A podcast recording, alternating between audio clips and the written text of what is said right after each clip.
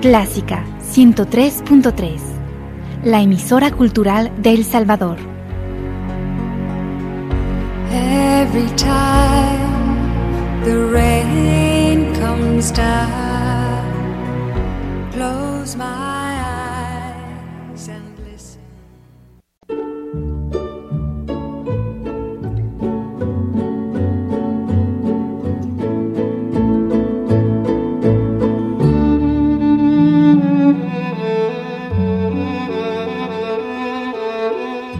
Usted sintoniza Clásica 103.3.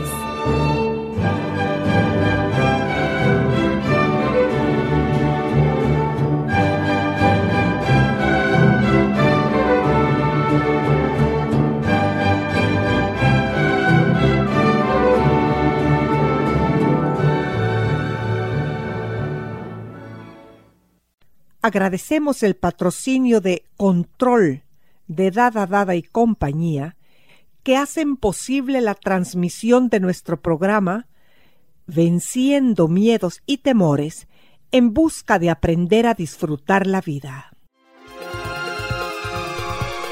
Dada Dada y compañía, la tecnología en sus manos, por 89 años, presenta. MedHouse, soluciones tecnológicas médico-hospitalarias, anestesia, terapia respiratoria, infraestructura hospitalaria, cuidado neonatal, imágenes médicas, fisioterapia, rehabilitación, ortopedia blanda. Contáctenos al 2246 9266 y conozca nuestras soluciones biomédicas, programas de mantenimientos, asesoría y capacitación o visítenos en nuestra sala de ventas ubicada en 21 Avenida Norte y Tercera Calle Poniente, San Salvador. MedHouse, innovación, calidad, confianza en soluciones médico-hospitalarias.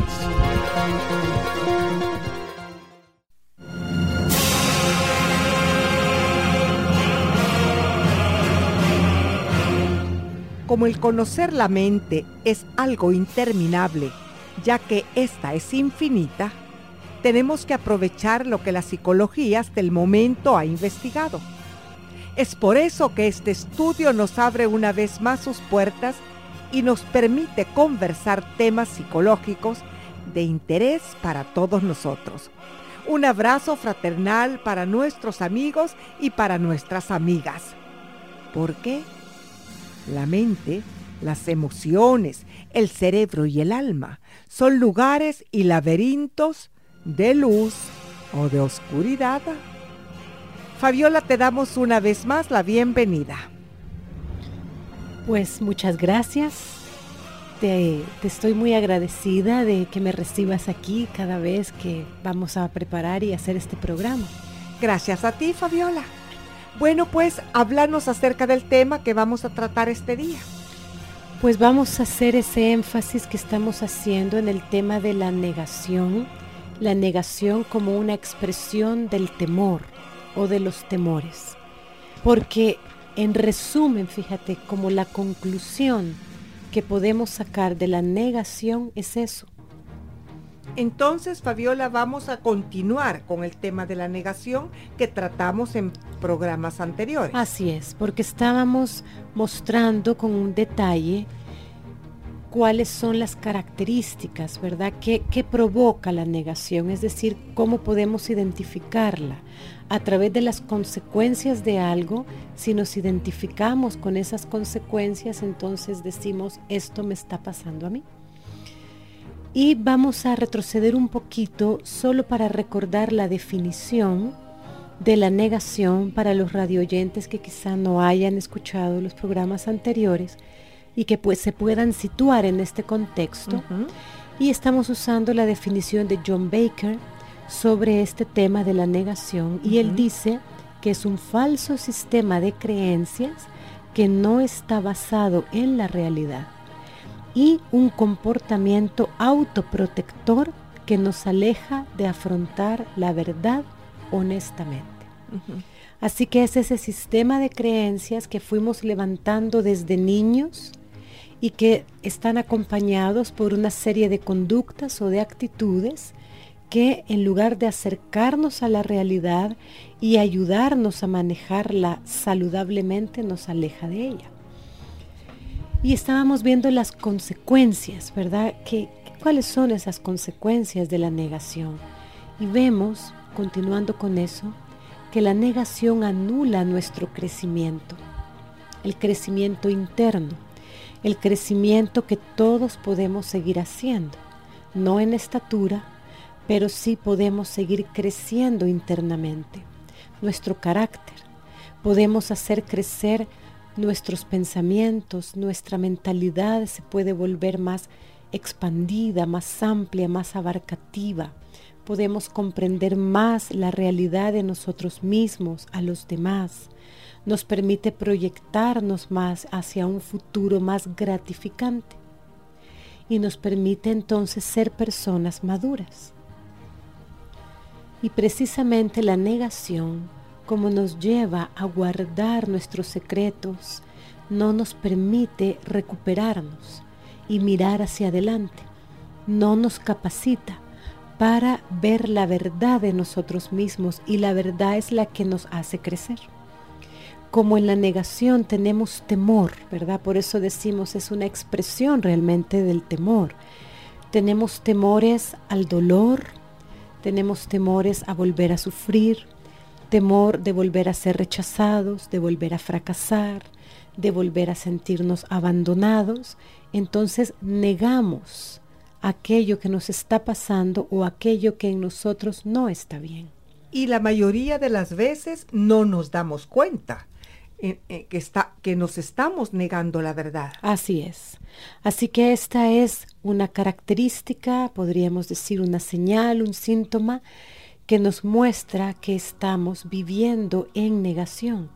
Cuando detectamos u otros detectan que no estamos creciendo, que estamos igual que hace 10 años, que estamos igual que hace 5 años, que a veces podemos tener un buen discurso verbal, pero que nuestras acciones no acompañan el discurso. Cuando nos sentimos estancados en cualquier área, eso es un indicador de que hay negación en nosotros y que entonces esa negación es una barrera que nos impide seguir creciendo y seguir en ese proceso de autodescubrimiento tan necesario. Hay personas con las que yo he conversado que han abierto uno, dos, tres, cuatro negocios y han fracasado. Y siempre tienen una excusa para explicarse los fracasos. Y personas que llevan uno, dos, tres matrimonios y jamás tienen la culpa. No, yo no he cometido errores, las circunstancias y, en todo trabajo y en todo fracaso siempre buscamos una excusa. Y esas excusas son expresiones de negación. Yo no tengo la culpa, la tienen los demás. A mí no me pasa nada, el problema es ella o el problema es él. Y fíjate que esto que tú estás mencionando nos lleva a otro de los síntomas o muestras de negación, y es que la negación interrumpe nuestras relaciones cercanas con los demás. Esa intimidad humana, cuando hablamos de intimidad en el sentido de relaciones humanas cercanas que nos nutren, que nos aportan positivamente, eso se ve interrumpido por la negación, porque la negación nos aleja de los demás, porque si nos aleja de nosotros mismos, terminamos alejándonos de los demás, nos desconecta de nosotros mismos, por lo tanto nos desconecta de nuestras relaciones con los otros. Así que necesitamos, fíjate, darnos cuenta de esto que si nuestras relaciones con los demás fracasan, perdemos relaciones con otros o llega un momento en el que dejan de ser gratificantes, ya sea que nos estanquemos en ese mundo de relaciones o perdamos relaciones, esa es una señal que nos dice que estamos negando algo de nosotros mismos, que hay partes de nosotros mismos que estamos viviéndolas en negación. Estamos viviendo en ese falso sistema de creencias y ese, esos comportamientos negativos y destructivos a los que dan lugar esas creencias. Así que es necesario, fíjate, poder entender que nuestras heridas, ya que sucedieron, ya que fueron causadas, ya que existen o, han existido por mucho tiempo, eh, tenemos que sacarles el provecho, ya que la herida fue causada, no la desperdiciemos. No desperdiciemos el crecimiento que puede tener una herida sanada. Alguien, fíjate, me decía que el dolor de una pérdida muy significativa que esta persona había tenido, me decía, poco a poco puedo hablar del ser querido con menos sufrimiento y cada vez el dolor es menos agudo y se vuelve distinto y puedo ver todo lo vivido desde una perspectiva distinta. Ahí tenemos un ejemplo de lo que es sanar el dolor de las heridas. Se produce, fíjate, como en las heridas físicas del cuerpo, el tejido va creciendo de abajo hacia arriba. Entonces, en las áreas más profundas de nuestro ser, esa herida va sanando y esa sanidad va aflorando hacia el exterior y se termina manifestando en las relaciones con los demás. Las relaciones de los con los demás se vuelven de más calidad porque somos más honestos, más sinceros, más espontáneos, más genuinos, más generosos a la hora de dar, de mostrarnos a otros. Todo esto, fíjate, trae calidad y la calidad te satisface y al final termina haciéndonos más felices. Fabiola, uno niega eh, las culpas, digamos, o las excusas, pero la mente y todo nuestro ser comienza como a distorsionarse. Así es. Y entonces empezamos a entrar en una especie de ambivalencia, porque la mente es cambiante. Así es. Ella va eh, buscando rumbos. Y entonces empezamos a cuestionarnos qué pasa. No me siento bien. Así es. No nos sentimos bien y no logramos darnos cuenta del por qué, ¿verdad? Exacto. Pero ese puede ser, fíjate, un punto de inicio de una búsqueda. Cuando la persona dice, no me siento bien, y aunque no sé por qué, pero necesito estar bien o sentirme bien. Ah, pero como dijimos una vez en un programa, ahí es donde entra la humildad, porque si te empezás a sentir mal contigo misma y seguís negando, vas a pensar, ah, es que la situación mundial, la situación del país, eso me hace sentir mal. Sí, buscar siempre una justificación en lo de fuera. Lo de fuera nos influye definitivamente, pero cómo procesamos por dentro es la clave y es la parte más importante, porque sobre nosotros mismos es sobre lo que realmente tenemos control. Sobre los demás y sobre las situaciones, no. Sí, porque si no podemos eh, controlarnos, no sabemos cómo controlar nuestras emociones y sabemos nuestros defectos, cómo podemos lidiar con, con lo exterior. Así es. Pero fíjate, la negación obstaculiza esto, ¿verdad? Por eso es que decimos que eh, bloquea, obstaculiza nuestro mundo de relaciones con la gente importante para nosotros. Porque en la negación pensamos que nadie se da cuenta de lo que nos pasa, pero los demás sí lo saben los demás se dan cuenta de que algo no está bien en nosotros y a veces pueden haberse dado cuenta y ponerle nombre, pero no nos lo dicen. A veces por temor, a veces por falta de confianza, por no querer entrar en conflicto, por diferentes razones. Así que mientras nosotros creemos que la negación nos está protegiendo de nuestras heridas, los demás ya se están dando cuenta. Así que al final no nos estamos protegiendo en realidad de nada. Solo nos hace creer a nosotros que sí. Y ahí está, ¿verdad? El autoengaño en una de sus formas. Yo creo estarme protegiendo de que los demás vean mi vergüenza, mi debilidad, mis miedos, mi fragilidad, pero los demás ya se dieron cuenta por algo que vamos a mostrar después y que tiene que ver con la ventana de Johari que mencionamos una vez.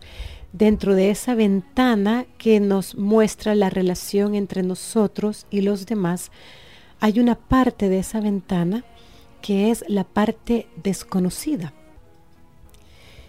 Y es, fíjate, todos mis secretos que pueden estar eh, plasmados en sentimientos, conductas, actitudes, maneras de actuar, formas de expresarme, etcétera, que yo no reconozco de mí, que yo no me doy cuenta que estoy mostrando eso, pero los demás sí se están dando cuenta. Es cuando yo creo que los demás tienen una imagen de mí, pero los demás tienen otra, porque ellos están leyendo, ellos están dando cuenta de mi negación. Pero soy yo el que, la que no se da cuenta o el que no se da cuenta de esa propia negación. Nosotros estamos, estamos negándonos las cosas, pero como las otras personas tienen lenguaje corporal, tienen lenguaje emocional, hay algo que no nos engrana eh, en, lo, en lo que percibimos. Así es. Y no da ansiedad. Así es. Porque los demás, fíjate, dependiendo de la confianza que tengan contigo y de la capacidad que tengan para comunicar, te lo pueden decir, te lo pueden decir abiertamente, te pueden confrontar y decirte, tú dices una cosa pero haces otra, esto te está pasando, tú quieres ocultar esto de ti pero yo me he dado cuenta, etcétera, ¿verdad? Hay muchas formas de decirlo. Y puede ser que no te lo digan, pero basta una sonrisa. Así es. Una expresión, aún un silencio. Claro. Comentarios, porque no todas las personas tienen la capacidad de confrontarlo contigo. Porque culturalmente entendemos que confrontar es ofender, que confrontar a alguien es malo pero confrontar es decirle a alguien las contradicciones que estamos viendo en ella. Pero tal vez lo decimos muchas veces en una forma tóxica. Eso sí. Y quizás por el temor a hacer daño, los demás no dicen nada, se callan, pero como tú has dicho, en el lenguaje gestual, emocional o en las actitudes, pueden estar transmitiendo esto e incluso alejándose empezando a tomar distancia de la persona que estaba esforzándose por mantener sus secretos bien guardados y no ser expuesto a lo que tanto teme, porque lo que tememos en el fondo es el rechazo, es el abandono, es el que a los demás no les guste como soy, no quieran estar conmigo, me abandonen. Pero como somos seres de relaciones interpersonales y las necesitamos, al actuar como dijiste anteriormente, nos estamos haciendo daño. Claro, claro, en ese afán, ¿verdad?, de protegernos de que mi verdadero yo o mis verdaderos secretos no salgan a la luz por temor a ser rechazado por ellos. Eso sí nos damos cuenta de, nuestros errores, porque muchas veces estamos en negación y no nos damos ah, cuenta. Claro, esto es a nivel inconsciente, ¿verdad? Todo esto está sucediendo y son mecanismos que se gestan y se promueven a nivel inconsciente. Entonces terminamos recibiendo aquel rechazo que tanto temíamos. Y es donde mis temores se cumplen. Aquello que yo temía termina sucediendo lo cual nos hace sentir aún más aislados, más solos, más inseguros. Así que aquí vemos, fíjate, la última consecuencia de la negación y es que prolonga nuestro dolor, nos prolonga el sufrimiento. en lugar de resolver y de seguir adelante con una mejor calidad de vida, la negación no nos permite eso. Entonces estas falsas creencias y estos comportamientos autoprotectores que nos alejan de nuestra verdad y de sanarnos de, esto, lo que hace es que nuestro sufrimiento crezca. Por eso es que se prolonga, porque el sufrimiento crece y nos volvemos más inseguros, más ansiosos, con sentimientos de culpa y de vergüenza que nos atormentan. Así que la negación, fíjate, solo sirve para extender el dolor y multiplicar nuestros problemas. Fabiola, yo no le tengo miedo al consciente porque puedo conversar con él, puedo platicar con él, pero sí le tengo miedo al inconsciente, tenemos que explorarlo. Mucha gente dice, a mí me encantaría escalar el Himalaya, me encantaría navegar por el Amazonas y descubrir cosas. ¿Por qué no descubrimos la mente primero? Porque de nada te va a servir el Himalaya ni el Amazonas.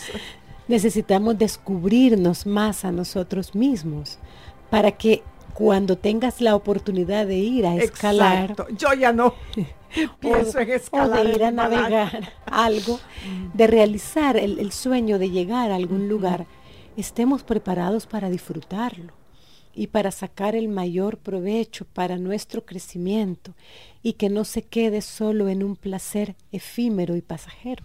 Sí, porque si te deslizas en, la, en el escalamiento del Himalaya, en la persona que niega las cosas para decir, no, alguien me empujó. Sí, por ejemplo. Así que, ¿qué nos puede ayudar a salir de nuestra propia cárcel de la negación? Y es, fíjate, dos cosas. Una es el vernos a nosotros mismos, es el tratar conmigo mismo y otra es el exponerme a otros y aprender de los demás y cómo me ven los demás me ayuda mucho a aclarar qué pasa conmigo. Así que una parte puede ser empezar a reflexionar, como hemos dicho muchas veces, mirar hacia adentro, el observarnos a lo largo del día, hacer esa labor de observarnos, pero sin juzgarnos, sin condenarnos, sin autocastigarnos por lo que vemos. Simplemente entregarnos a esa tarea de observarme. Y qué contradicciones tengo a lo largo de un día, en qué cosas digo una cosa y hago otra, qué cosas hago sin darme cuenta pero me traen problemas, qué cosas digo y no me doy cuenta y me traen problemas, me hacen sentir mal y me crean problemas con los demás. Y empezar entonces a hacernos preguntas a nosotros mismos. ¿Y por qué está esto aquí? ¿Qué pasa con esto? ¿Cómo me hace sentir? ¿Cuándo lo aprendí? ¿A partir de qué momento? De qué me ha servido, de qué me ha estado protegiendo. Y el respondernos nosotros mismos a estas, a estas preguntas es muy revelador. Y por otro lado, fíjate, hacer el ejercicio de permitir que los demás nos digan cómo nos ven. Y esto nos cuesta mucho porque volvemos al punto, nos importa mucho lo que los demás piensen y, y, la imagen que tengan de nosotros. Así que a veces nos da miedo preguntar.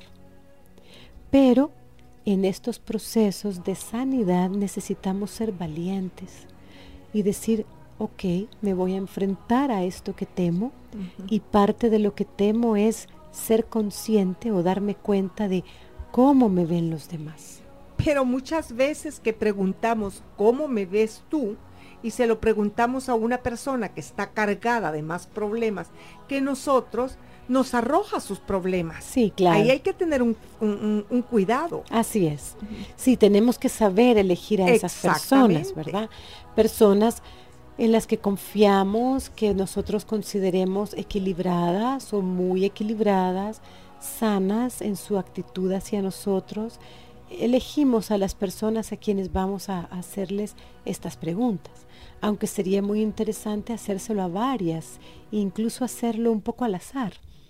aún a las que les caigo mal, porque puedo descubrir muchas cosas que me sean útiles. Y hay un ejercicio, fíjate, que es hacer una evaluación de 360, así se llama. Y consiste en una primera parte en la que yo me valoro a mí misma o a mí mismo y me valoro en un rango concreto de conductas o de rasgos, ¿verdad? Y me describo a mí misma. Y luego voy a comparar eso con una segunda parte, que es pedirle a una docena de personas aproximadamente que hagan lo mismo. Les pides a esas 12 personas que te describan en ese rango de conductas o de rasgos y a ver qué pasa, cómo te describen ellos y cómo te describes tú. Cómo decirle a los demás, a estas 12 personas, cómo me ves en estas áreas concretas, cómo me ves en estos aspectos concretos y en esos mismos te estás evaluando tú, pero le has pedido a esas 12 personas que también lo hagan. Y para asegurarnos aún más la sinceridad, les decimos que lo hagan anónimamente. Sabemos que fueron esas 12 personas las que nos han evaluado, pero no sabemos exactamente quién dijo qué, porque se entrega de forma anónima. Mm, ya. Para que la gente se sienta más libre de poder decir algo que quizá no quiera decírtelo tan directamente a ti. Así que encontramos, fíjate, que hay diferencias. Esto nos muestra que hay diferencias en la forma en la que nosotros nos vemos y en la forma en la que nos ven los demás. Y esto nos dice qué tan alejados o tan cercanos estamos de tener autoconciencia de nosotros mismos. Cuanto más clara es nuestra autoconciencia, estamos más sanos de la negación. Cuanto más distantes estamos de lo que otros ven en nosotros y lo que nosotros vemos, y además nos sorprende muchísimo que digan eso de nosotros, quiere decir que no hay esa conciencia clara de nosotros mismos y estamos en negación. Fabiola, se nos termina el tiempo, pero muchas gracias porque ha sido un aporte interesante. Bueno, pues me alegra y me despido de ti, de los radioyentes, esperando que esto les pueda ser útil. Bueno, y recordemos que tenemos un enemigo que nuestros pasos sigue.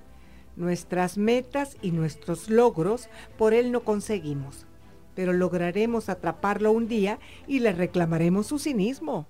Le destaparemos la cara y nos encontraremos a nosotros mismos que el Todopoderoso los llene de bendiciones. Recordemos que el fruto de la justicia es la paz y el fruto de la equidad la seguridad perpetua. Es hermoso y no es imposible. Recuerden que siempre esperamos sus preguntas o sus aportaciones. Nuestro correo es miedo09 yahoo.es y nuestros teléfonos 2246 9348 y 7810 4175.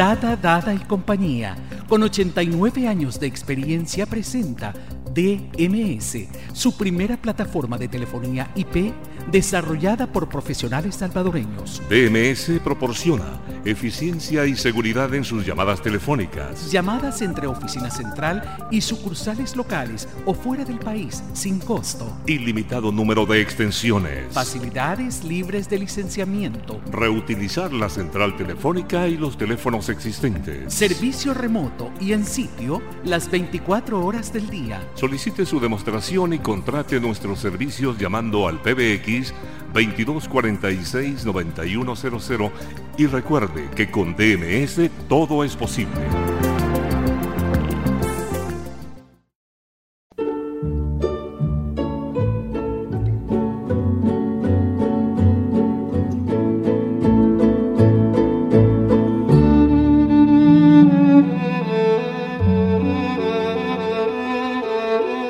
Usted sintoniza Clásica 103.3.